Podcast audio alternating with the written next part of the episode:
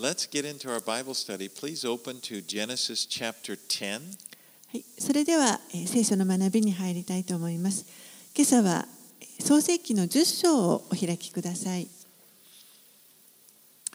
And last week we looked at the story of the great flood that took place during the time of Noah. 先週私たちは、えーこのノアの時代に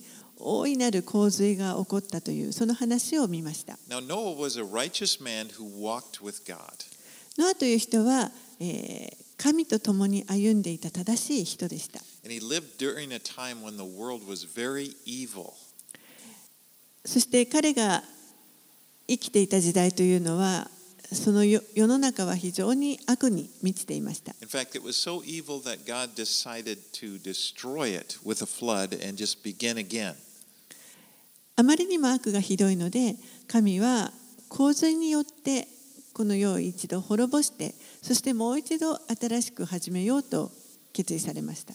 And so he had Noah build an ark and gather pairs of animals and then go into the ark. そこで神はノアにえー箱舟を作ってそして動物のつがいをえー集めえーその箱の中に入るようにと試乗されました。そして雨が40日間激しく降り続けました。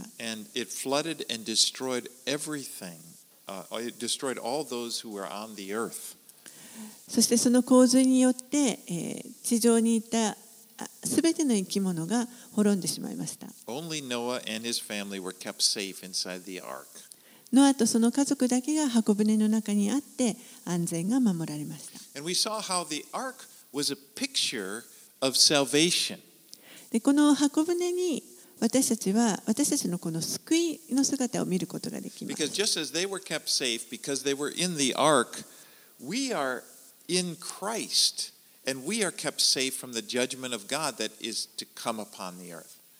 彼らが箱舟の中にあって、安全だったように私たちはキリストのうちにいますですから、えーやがてこの地にもたらされる神の裁きから、えー免れているということになります Now, after the water went down, Noah and his family came out of the ark and they began to inhabit the earth after the flood, the earth that was there after the flood. 水が引いた後ですねノアとその家族は、えー箱舟の中から出てきてそして、えーこの洪水の後の地に住むようになりまなりました And so here in chapter 10, we're going to see uh, an accounting of the descendants of Noah, and from which all, everyone on earth is descended. 10章のところはこのノアのえー系図があの書かれていますけれども、えーこの地上のすべてのものがこのノアの系図からえー生まれていったということになります。And let's just begin by reading verse 1. はい、では10章の一節をお読みします。これはノアの息子セム、ハム、ヤフェテの歴史である。大洪水の後、彼らに息子たちが生まれた。In chapter 9, we, we looked at how God established a covenant with Noah and his family, and that covenant was that he would never again destroy the world through a flood. 9章のところで神はアブラハムあごめんなさいノアとその家族に、えー契約を結ばれましたその契約というのはもう二度と洪水によってこの地を滅ぼすことはないというものでした And the, the rainbow is a sign of that covenant. そして、えーその契約の印として虹が与えられました。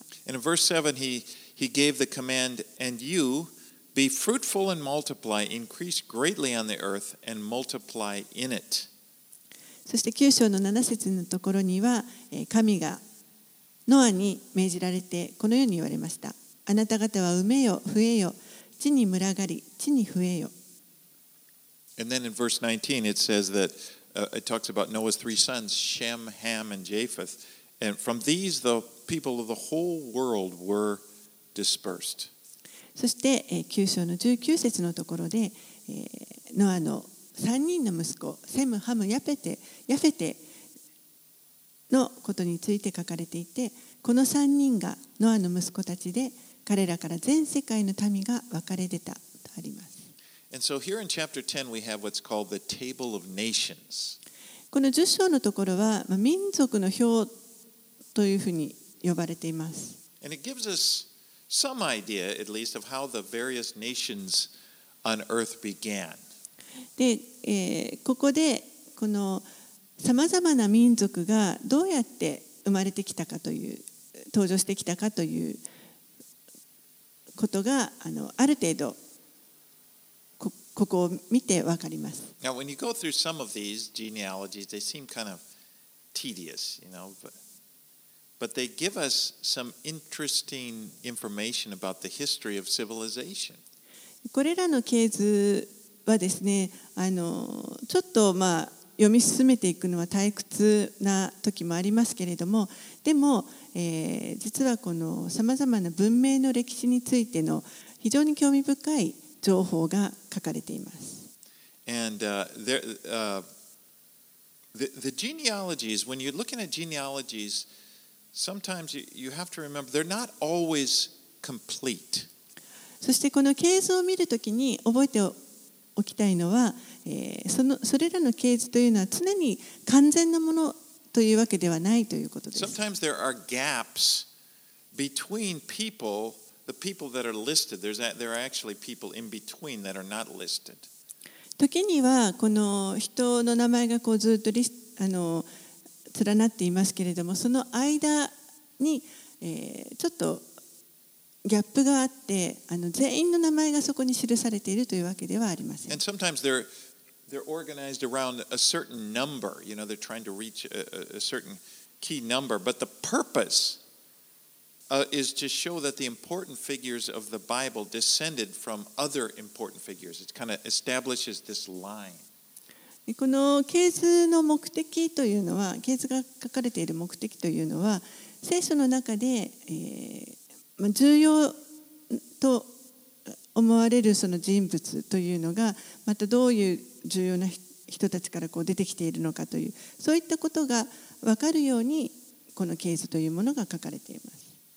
And so the, the genealogies in this chapter show how certain nations descended from these three sons. でこの10章のところの系図というのは、えーこのノアの3人の息子から出てきた、えー特定の民族どういう民族が出てきたかということが書かれています。 And the, and the main emphasis is really to follow the line that will, will go down to the next important figure in biblical history, who is Abram. And he was descended from Shem. そしてこの系図の中で一番強調されているのはこの次に登場する重要な人物として聖書聖書の歴史の中で重要な人物としてアブラムという人がいます。でこの人がこのセムの子孫であるということこれが強調されています。really the focus of the story of Genesis is going to start is going to focus on Abram, and then it'll go to his, his grandson Jacob, out of whom Israel, the nation of Israel, is descended. この創世記の残りの章というのはこれから今度はこのアブラムという人のこの物語が 中心になってきます。そこに集中していきます。そしてアブラムとその、えー孫にあたるヤコブですね。ヤコブから、えーイスラエルの民族が生まれていきますのでここがこの話の中心になっていきます。So basically, this morning we're gonna it's to be the bridge between Noah and Abram, ですから Abraham. 今朝学ぶところはこのノアとアブラム、まあ、後のアブラハムですけれどもその間のちょうど間のところを今日学ぶということになり Okay, ます。let's get into it. Let's read verses two through five. はい、では10章のえー2節から5節をお読みします。ヤフェテの子らはゴメル、マゴグ、マダイ、ヤワン、トバル、メシェク、ティラス。ゴメルの子らはアシュケナズ、リファテ、トガルマ。ヤワンの子らはエリシャ、タルシシュ、キティム、ドダニム。これこれらから島々の国民が分かれ出た。それぞれの地に言語ごとにその氏族に従って国民となった。So, of the three sons of Noah, Japheth gets the least amount of space devoted to him. このノアの3人の息子の中でヤフェテが一番この系図が短いあのく書かれています。probably because his descendants will live the farthest away from Israel, and they'll have less influence on Israel than, say, the sons of Ham, who will be right there living next to them. おそらくですね彼らは、えー後のこのイスラエルからかなり遠く離れたところにこう定住していきますそして、えー一番このイスラエルに影響を与えたのが少ない民族ということになりますので他のハムとかに比べても、えー影響が少ないかったということが考えられます。Now, Japheth was the father of the Indo European peoples, which stretch from India to all the way to the Western Europe. ヤフェテという人は、えーインドヨーロッパ語族のお人々の父祖となりました、えー彼らはインドの方からそしてさらに西ヨーロッパの方にえー広がってきました the people that are kind of living to the north and to the west of Israel. イスラエルよりも北とまた西の方に住んだ人々です And the name Japheth means God will enlarge. ヤフェテという言葉あの名前の意味は神が広げるという意味があります And that's what, remember, Noah prophesied that in 927. でこれはノアが9章の27節のところで予言をしていました And the descendants, if you look, the descendants of Japheth really did spread out over a wide area. そして、えー実際そのヤフェテの子孫たちというのはかなり広範囲にわたってこう広がっていきました。And from his son Gomer came the people of Western Europe, you know, the Spanish, French, Germans. で彼の息子ゴメルからですねえー西ヨーロッパの人々スペインだとかフランスだとかドイツそういうところの人々がこう出てきました。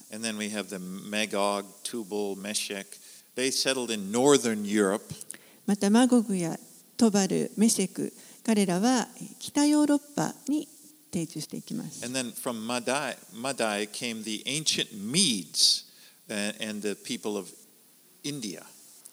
ま。たマダイという人は、え、メディア人。のお先祖になりますそしてメディア人やまたインドの人々ですねの先祖になります Javan, uh, from Javan came the ancient Greeks. またヤワンは、えー古代ギリシャの先祖にギリシャ人の先祖になります It's, it's amazing that, you know, all these civilizations, we all can, all can trace their, well, it all goes back. They've all descended from, from uh, Japheth. えーこれらの人々たちがみんなこう遡っていくと最終的にヤフェテの子孫であるということを.とても興味深いと思います。Now, in 6 through 14, let's look at the uh, descendants of Ham. はい、では次にハムの子孫を見ていきます。6節から14節ハムの子らはクシュ、ミツライム、プテ、カナン。クシュの子らはセバ、ハビラ、サブタ、ラーマ、サブテカ。ラーマの子らはシェバ、デダン。クシュはニムロデを生んだ。ニムロデは地上で最初の勇士となった。彼は主の前に力ある狩人であった。それゆえ、主の前に力ある狩人ニムロデのようにと言われるようになった。彼の王国の始まりはバベル、ウルク、アッカド、カルネでシンアルの地にあった。その地から彼はアッシュルに進出し、ニネベ、レホボテイル、カルフ、およびニネベとカルフの間のレセンを建てた。それは大きな町であった。ミツライムが生んだのはルディ人、アナミム人、レハビム人、ナフトヒム人、パテロス人、カスルヒム人、カフトル人。このカスルヒム人からペリシテ人が出た。カナン出た。はい、ここまでで。Uh, the, the Hamites included some of Israel's most dangerous enemies. For example, the, the Syrians, the Egyptians, and Canaan, the Canaanites.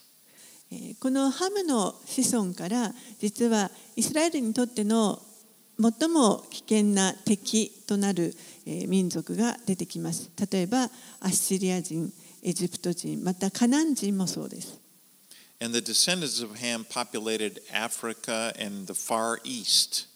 そしてハムのこの子孫たちというのはアフリカやまた極東の方に 住ん住むようになりました。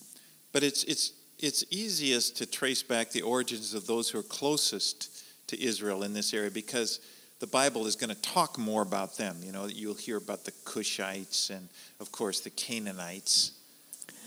でもこの イスラエルに近い地域の人々というのはよりあの自分たちのこの先祖系図をたどっていくたどっていきやすい民族になります。なぜならば聖書がたくさんそのイスラエルとその周りの地域の民族について言及しているからです。例えばクシュだとクシュ人だとかカナン人だとかいうのはたくさん出てきます。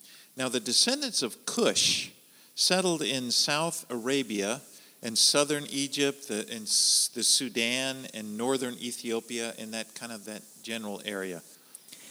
クシュの子孫は、えー南アラビアの南の方また南エジプトやスーダンや、えー北エチオピアその辺りにこう住ん住むようになっていきます。 And the Babylonians descended from Cush's son Nimrod.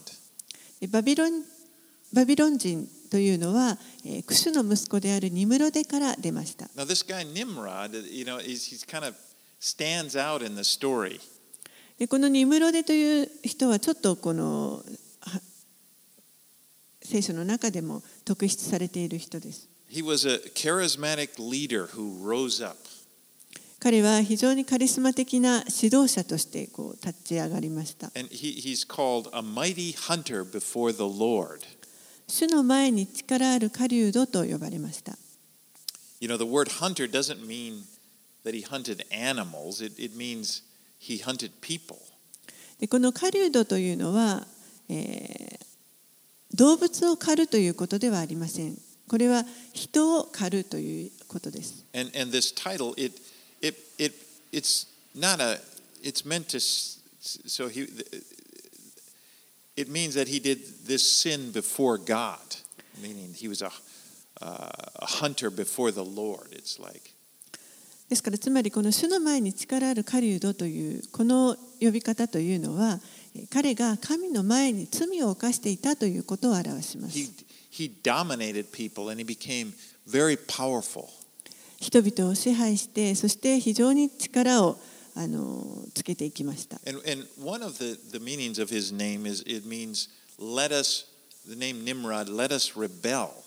そしてこのニムロデという名前の意味は、えー、さあ我々は反抗しようというそういう意味があります。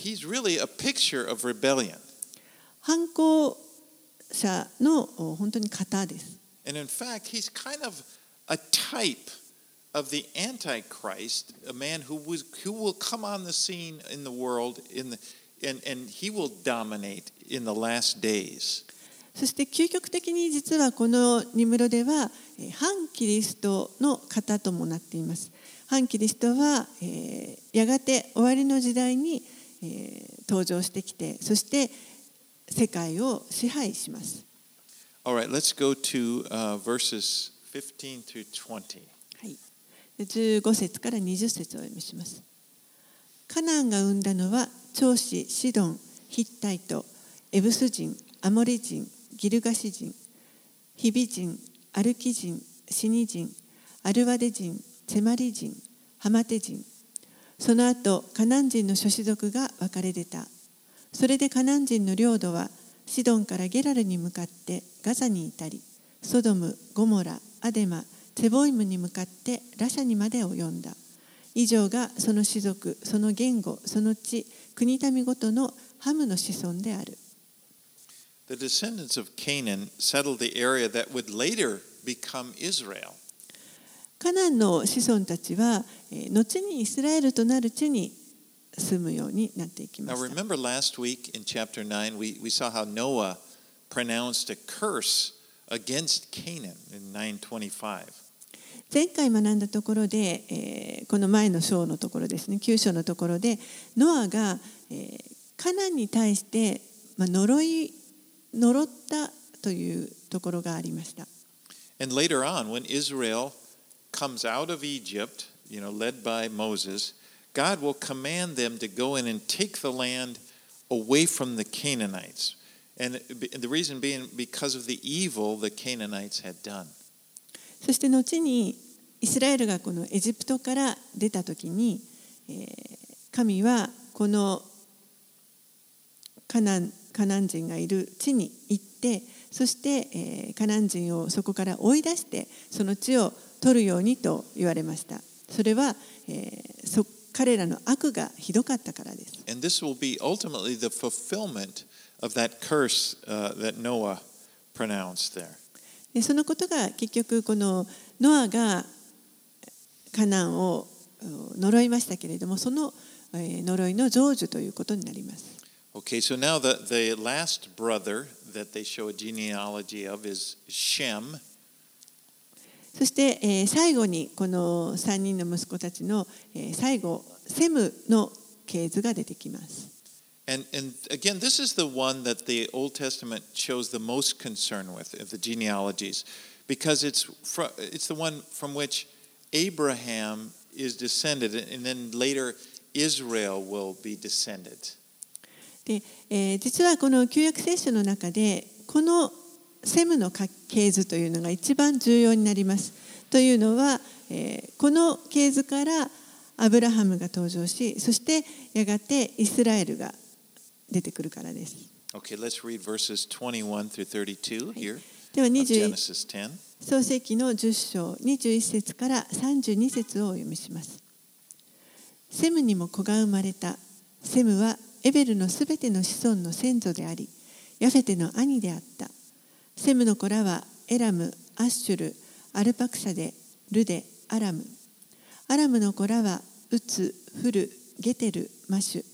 アルパクサではセラフを生み、セラフはエベルを生んだ。エベルには二人の息子が生まれ、一人の名はペレグであった。その時代に地が分けられたからである。彼の兄弟の名はヨクタンであった。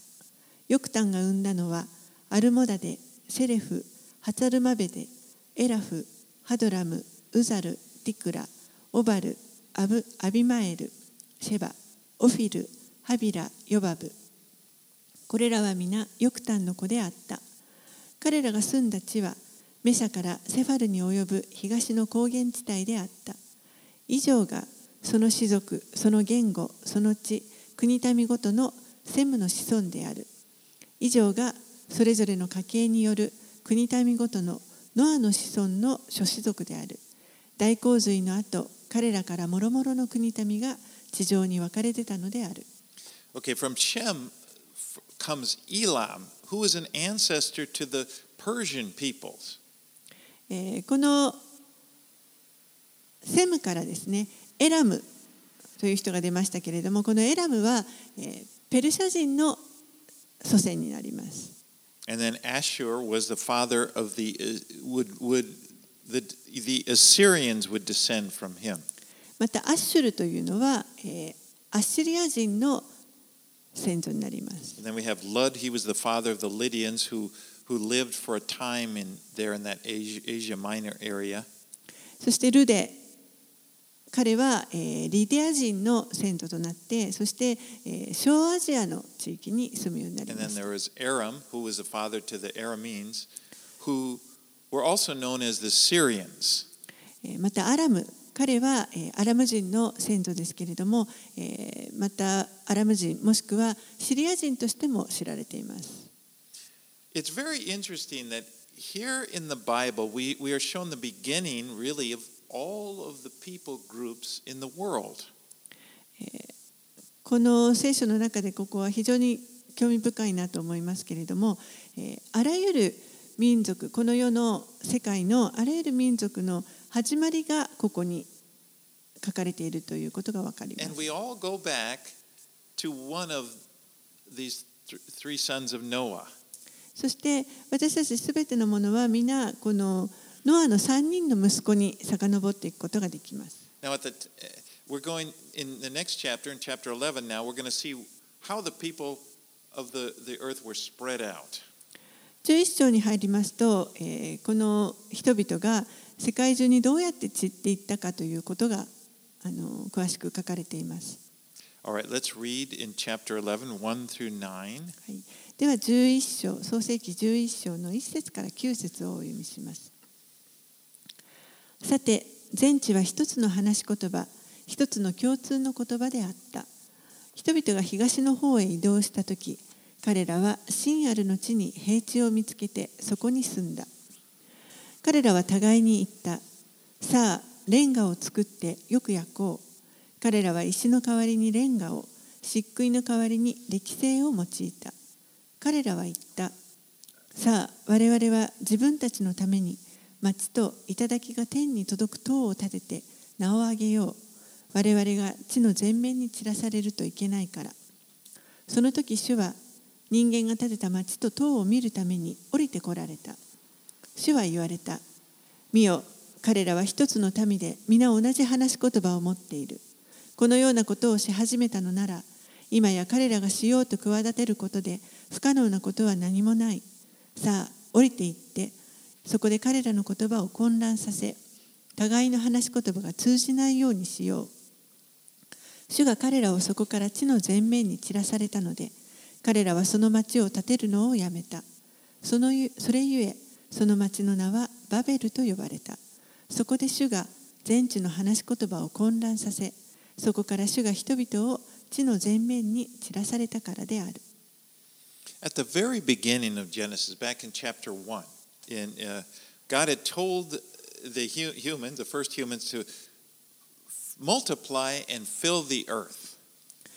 この書籍の一番最初の時に神は初めの人間に対して埋めよ増えよ地に満ちよと言われました。And then later he repeated that command to Noah and his sons after the flood. And he told them uh, in chapter 9, verse 1 Be fruitful and multiply and fill the earth. そして後に今度はノアに対してもノアとその息子に対して洪水の後に、えー、同じように書籍9章の一節ですけれども埋めよ増えよ地に満ちよと言われました。And so that's God's, that was God's、uh, desire to go out and spread out and just fill the earth. それが神の願っておられることでした地地に、えー、満ちてどんどん増えていくということが願いでした But here in this story we see how they're disobeying they're, they're kind of rebelling against God and, and, and humans are the, the society is seeking to congregate together でもここに、え、人がその神に逆らっている姿というのを見ることができます。人々は、え、地にこう満ちていくのではなくてむしろ集まってそして、え、より力を持とうとしています。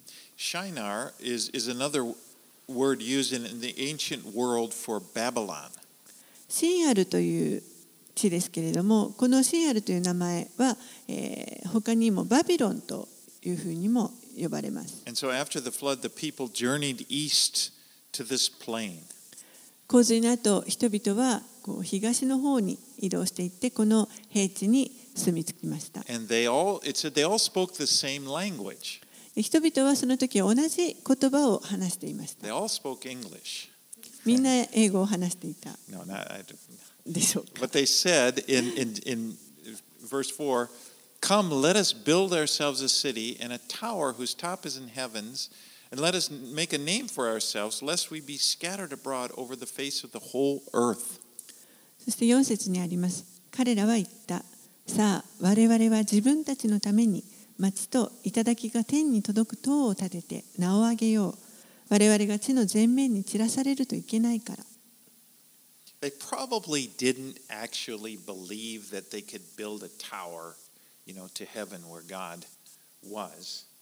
彼らはおそらくその自分たちが建てている塔が本当にこの天に神がおられる天に届くとは考えていなかったと思います。But it was more likely they were building, uh, it was like a temple or something, and it was a, maybe a, an observation point. And the idea was that, you know, the focus was on the, on the heavens. でもおそらく、えー、この何か、えー、そこでこう天体を観測するような場所を、えー作って人々がこの天に目を留めるようなところを作ろうとしていたと And 思 it's いま like す。they're making a statement through this building. It's like a temple. And the statement was almost as if we are equal with God. そしてそれはあのまるでこうなんか幕屋のようなもので、えーそしてそれを立てることによって自分たちが神と等しいものであるということを言い表そうとしていました。Now, God decided to put an end to this project and to scatter the people. でも神は、えーこの彼らの計画をやめさせてそして人々を地に散らされました。You know, there's a great potential when people gather together, when mankind gets together and has a common goal, there's really great potential there. 人がですね皆同じ一つの共通の目的を持ってこう集まって何かを行うときには 非常に大きな可能性というものを秘めていると思います。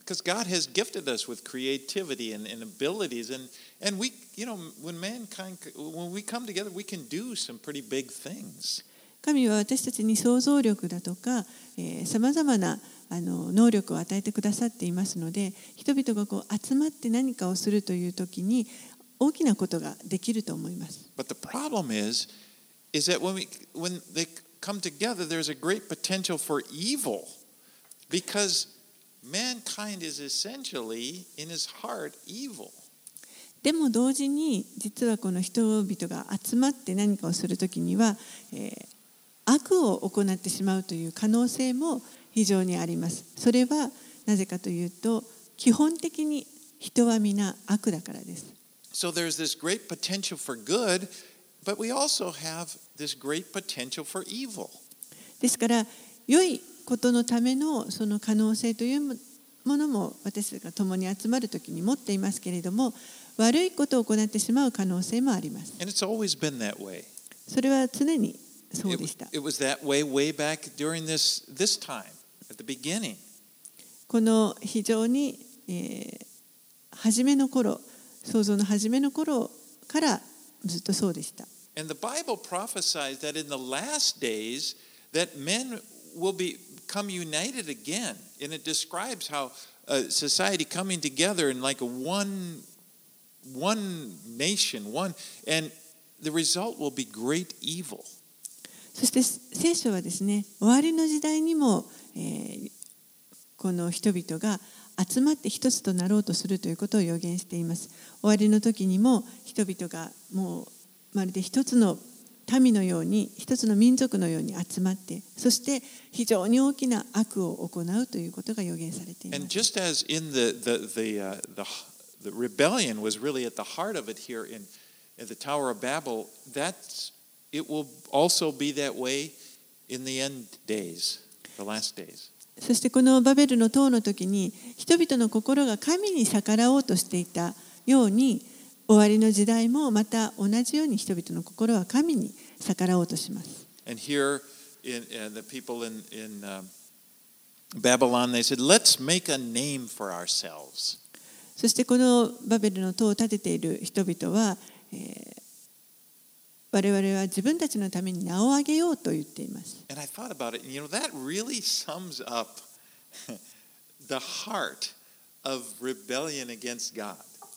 これは本当にこの神に逆らう心というものをよくまとめて表していることだと思います。人,を人に栄光を期すということです。これがえーこの世の本当に人の心が持っているものです。And, and Babylon, as you'll notice if you look at the at Revelation, they use Babylon. It talks about Babylon there also because Babylon becomes the symbol for uh, this rebellion against God. このバビロンというのはこの世をあの、まあ、象徴する時によく用いられますけれども、えーさらにこのバビロンは神に逆らう人々のこの反抗心そういったものを象徴しています。And then we, we see in Revelation how the, it, this system is destroyed as Christ comes back and he sets up his kingdom. えーまたこの黙示録の中でバビロンというのは、えー神に逆らうこの一つの世界のし仕組みとして出てきますけれども、えーキリストが戻ってこられる時にそれが滅ぼされそしてキリストの王国が立て上げられます。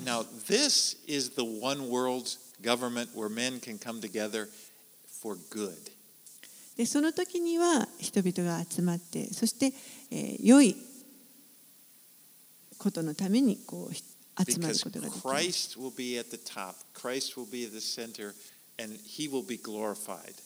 なぜならばその時にはキリストが、えー、そのトップにおられますから、えーキリストが崇められることになります。But I thought about this. Let us, this thing, let us make a name for ourselves. I thought, man, that is really sums up the heart of, of uh, this attitude. さあ我々は我々は自分たちのために名を上げようというこれはあの本当にこの神に逆らう人々の心を今日でもあのよく表していると思います。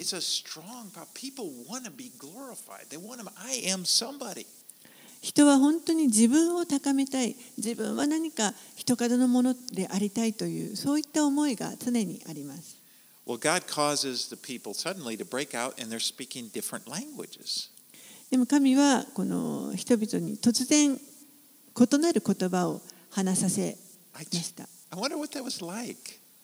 どういう状況だったのかなとちょっと思います。And evidently, the people that would speak the same language would gather together because they could understand each other, and then they would separate and go different ways.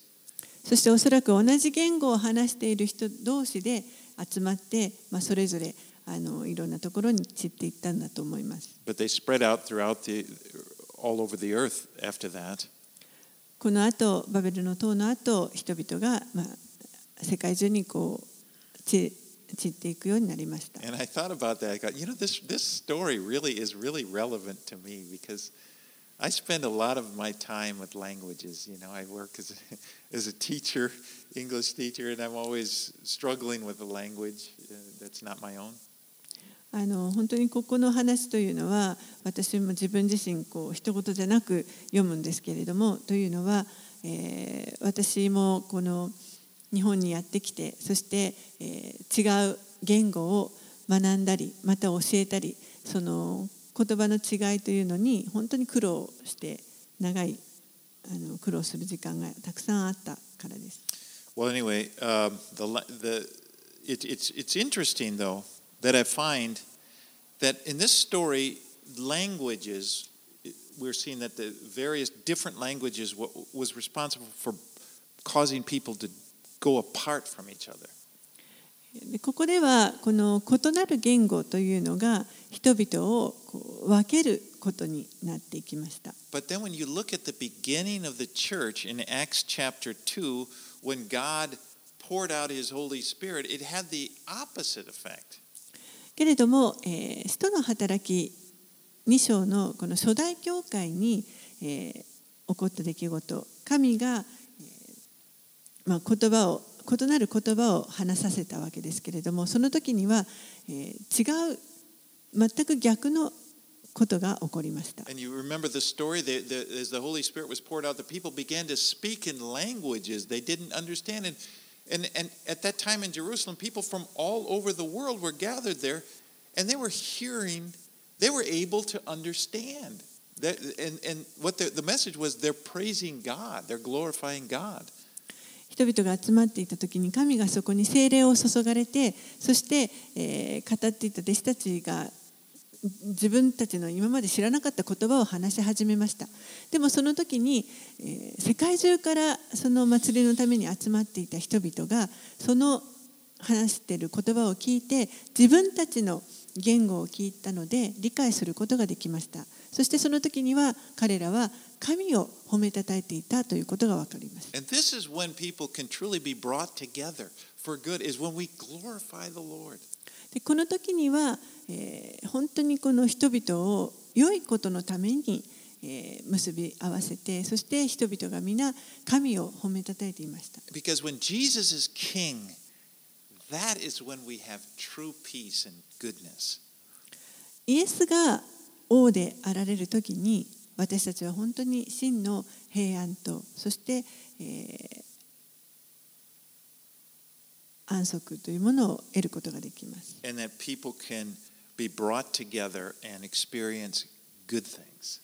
そして人々が、えー共に集まって良いことをを行うことができます。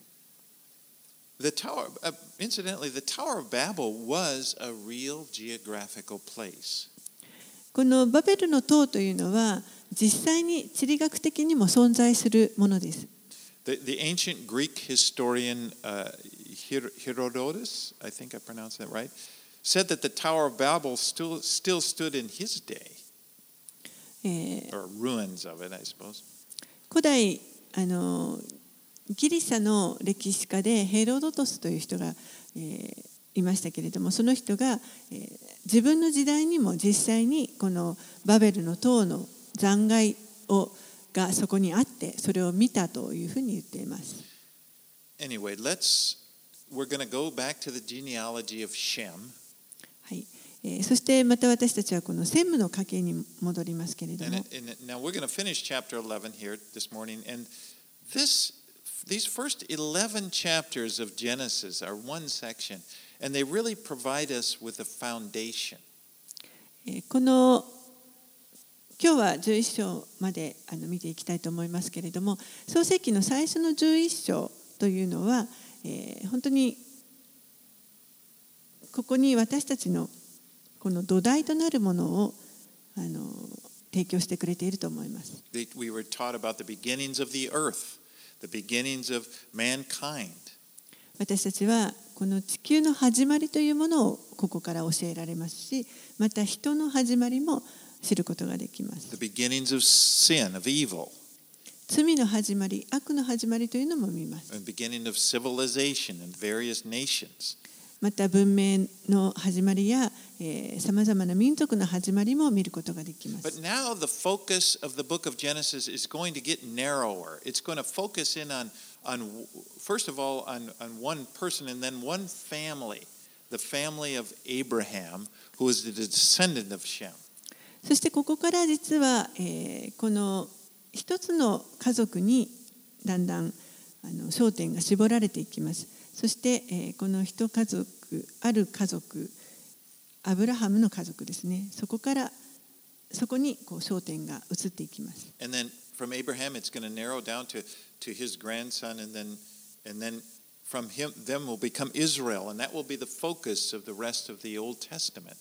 そしてこのアブラハムから、え、彼の孫であるヤコブ。彼が、やがてイスラエルになってイスラエルの民がここから出てきて、えーそのお民族がこの話の中心になっていきます。From, from.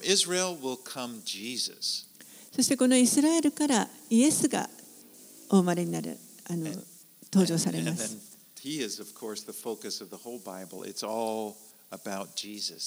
もちろんこの方がこの聖書全体のあの中心であります。Okay, well, let's get back to genealogies. Let's read 10 through 26. はい、では、えーこの経図を見ていきたいと思います。26節から、あ、ごめんなさい。10節から26節までをお読みします。これはセムの歴史である。セムは100歳の時、アルパクシャデを生んだ。それは大洪水の2年後のことであった。セムはアルパクシャデを生んでから500年生き、息子たち、娘たちを生んだ。アルパクシャデは35年生きて、セラフを生んだ。アルパクシャではシェラフを産んでから403年生き、息子たち、娘たちを産んだ。シェラフは30年生きてエベルを産んだ。シェラフはエベルを産んでから403年生き、息子たち、娘たちを産んだ。エベルは34年生きてペレグを産んだ。エベルはペレグを産んでから430年生き、息子たち、娘たちを産んだ。ペレグは30年生きてレウを産んだ。ペレグはレウを産んでから209年生き、息子たち、娘たちを産んだ。レウは32年生きてセルグを産んだ。レウはセルグを産んでから207年生き息子たち娘たちを産んだセルグは30年生きてナホルを産んだ。セルグはナホルを産んでから200年生き息子たち娘たちを産んだ。ナホルは29年生きてテラを産んだ。ナホルはテラを産んでから119年生き息子たち娘たちを産んだ。テラは70年生きてアブラムとナホルとハランを生んだ。So there are 10 generations, you'll notice, listed from Shem to Abraham. ここでセムからアブラハムまでえー10代があの10世代が書かれていました。Okay, let's finish up. There's a, uh, a little bit left here from 27 to 32. では最後27節から32節までお読みします。これはテラの歴史である。テラはアブラム、ナホル、ハランを生み、ハランはロトを生んだ。ハランは父テラに先立って親族の地であるカレデア人のウルで死んだ。アブラムとナホルは妻を迎えた。アブラムの妻の名はサライであった。ナホルの妻の名はミルカといって、ハランの娘であった。ハランはミルカの父、またイスカの父であった。サライは不妊の女で、彼女には子がいなかった。テラはその息子アブラムとハランの子である孫のロトと息子アブラムの妻である嫁のサライを伴い、カナンの地に行くために一緒にカルデア人のウルを出発した。しかし、ハランまで来ると彼らはそこに住んだ。テラの生涯は205年であった。テラはハランで死んだ。Th- This is before God renamed Abram to Abraham. これは、えー神がまだアブラハム、アブラムをアブラハムという名前に変えられる前のことです。And he was living in a, in a place called Ur of the Chaldeans, which would now be southern Iraq. えーこの時彼は、えーカルデア人の地ウルというところに住んでいました。このウルというところ、今は、えー南イラクにあたります。Actually, Ur was a very sophisticated city for its time.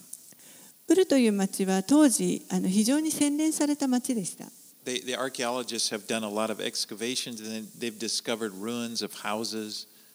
たくさんあのそこからあの発掘されては発掘されるものがあって、えー住居跡などもいっぱい発見されていま They, す。they discovered many clay tablets where, where they would write on, and uh, students would learn to read and write arithmetic.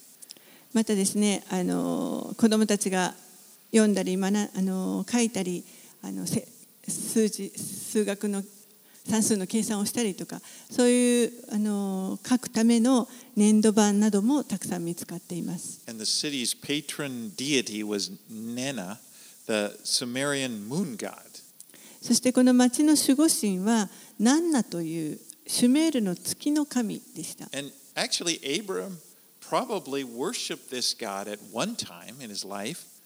おそらくアブラハムもかつてはこのあのシュメールの月の神を拝んでいたと考えられます。And the reason I say that in Joshua 24 2, it says that Abraham and his family worshiped other gods before God revealed himself to Abram. というのも、えー、ヨシア記の24章の2節のところにも、えーアブラハムとその家族は神がアブラハムに、えー現れてくださる前には以前は、えー他の神々を拝んでいたと書かれています。Now, we're not going to really go into it, but in, in the, at the beginning verses of next chapter, we're going to see the story of how God called Abram. えーで今日は入りませんけれどもあの次回学ぶ12章の最初のところには、えーどのように神がアブラハムを召し出されたかということが書かれていま And in す。verse 1, it says, Now the Lord said to Abram, Get out of your country, from your family, and from your father's house, to a land that I will show you. ちょっと12章の一節だけお読みします。主はアブラムに言われた。あなたはあなたの土地、あなたの親族、あなたの父の家を離れて私が示す地へ行きなさい。 And then w- in Acts chapter 7, verses 2 through 4, it, it makes it clear that Abraham received the call to leave his family when still in Ur.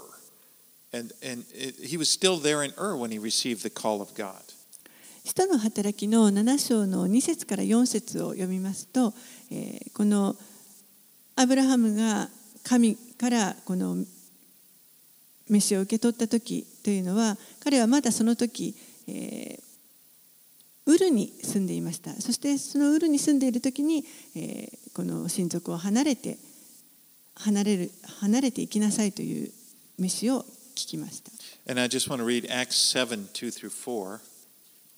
ちょっと使徒の働きの7章2節から4節を見たいと思いま It す says, Brothers and fathers, hear me. The, the God of glory appeared to our father Abraham when he was in Mesopotamia before he lived in Haran.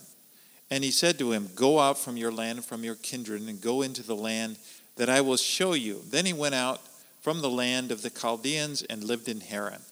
And after this, After his father died, God removed him from there into this land in which you are now living. 人の働きの7章の2節から4節。ステパノが言った言葉です。兄弟並びに父である皆さん、聞いてください。私たちの父、アブラハムがハランに住む以前、まだメソポタミアにいたとき、栄光の神が彼に現れ、あなたの土地、あなたの親族を離れて、私が示す地へ行きなさいと言われました。そこでアブラハムはカルデア人の地を出てハランに住みました。そして父の死後神はそこから彼を今あなた方が住んでいるこの地に移されました。アブラハムは完全に従順に従順に従順に従順に従順に従順に従順に従順に従順に従順に従順に従順に従順に従順に従順に従順に従順に従順に従順にでまあ、ここでこうパズルのピースがこう組み合わされていくよような感じなんですけれどもこの時明らかにアブラハムは、えーまだ完全に神の命令に従っていたわけではないということが分かります。Because the command was to go out from your, from not just to leave Ur, but to go out from your father's house. ウルから出るということだけではなく、えーこの父の家を離れてというふうに言われました。to leave your family, basically. But he, but we see he takes along he takes along Lot, his nephew, as well as his father. つまり、えーまあ、彼の家族親族から離れていくようにと言われていたわけですけれどもでもアブラアブラムはこの時ロト甥のロトやまた自分の父親を連れて行っています。Now, in this society, this patriarchal society, Abraham, his father was probably still in control of the family when they left. えーこの一教の国にいた、えー彼らにとっておそらく彼らがあのそのウルを出た時にまだ、えーアブラムの父親がこの家族を支配していたと考えられます。And Haran is far from Ur. He did go out from Ur quite a ways, but it's still a long ways from the land of Canaan. ハランという場所は、えーウルからするとかなり遠く離れたところなんですけれどもそれでも、えーまだこのカナンの地よりはかなり北の方ということになります。And they're going to stay there, and they'll, they'll live there in Haran until his father. そしてそこに彼らはえーハランにしばらく住むことになります。アブラムの父あのテラが亡くなるまでそこに住んでいました。テラという名前の意味は遅れるという意味があります。そしてハランというのは、えー乾いた不毛の地という意味があります。And, you know, so it's, it's, interesting. Abraham was not fully obedient to God's call in his life, and he ends up in a barren place. ですから興味深いなと思うのはアブラハムはえー神から召されたと召し出された時に完全に従いませんでしたそして最終的に遅れてしまってその不毛の地に、えーふもりいて遅れてしまっいこ。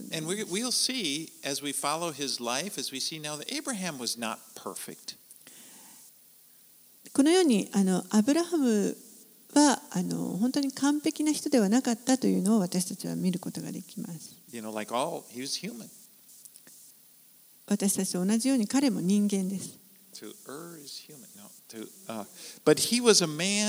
One thing, Abraham was a man. He believed God, and he followed him.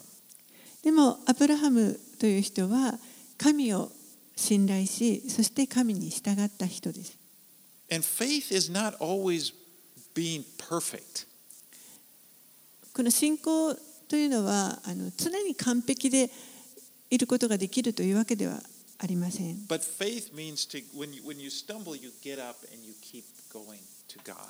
でもこの信仰があるということは、えーつまずいたとしてもそこから起き上がって立ち上がってまた従っていくということです。And as much as we the Bible reve- is going to reveal Abraham's mistakes as well as his victories, 聖書はこれからこのアブラハムのあのことを本当にあのアブラハムの人生を明らかにしていくわけですけれども彼の失敗もそしてまた成功の体験も全て明らかにしています。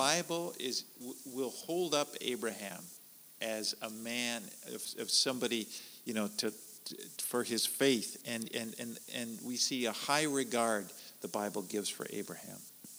そして聖書はこのアブラハムという人が本当に信仰者として、えー素晴らしい人であるということをあの本当にここで聖書は聖書全体がそれを語っています。James two twenty three calls him a friend of God. ヤコブの手紙の2章の23節では、えーこのアブラハムのことを神の友というふうに呼んでいます。What a wonderful thing to be called. なんと素晴らしいよ呼ばれ方でしょう。神の And 友。Abraham is he continues to follow God, and as a result of his faith, the whole world will be blessed.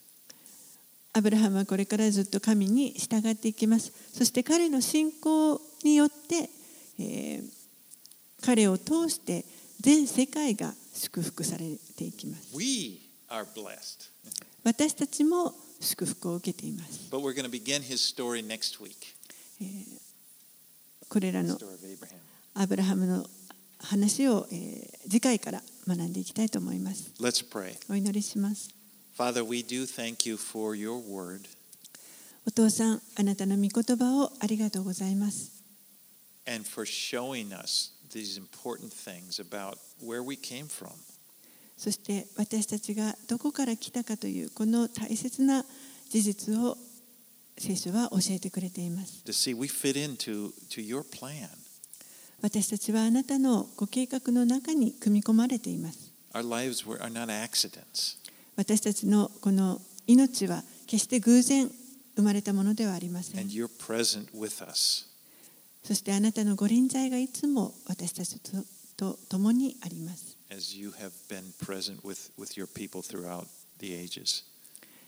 この長い歴史の中でずっとあなたが人々と共にいてくださったように And I pray that you would use this, this book and use this story of Abraham to really strengthen our faith.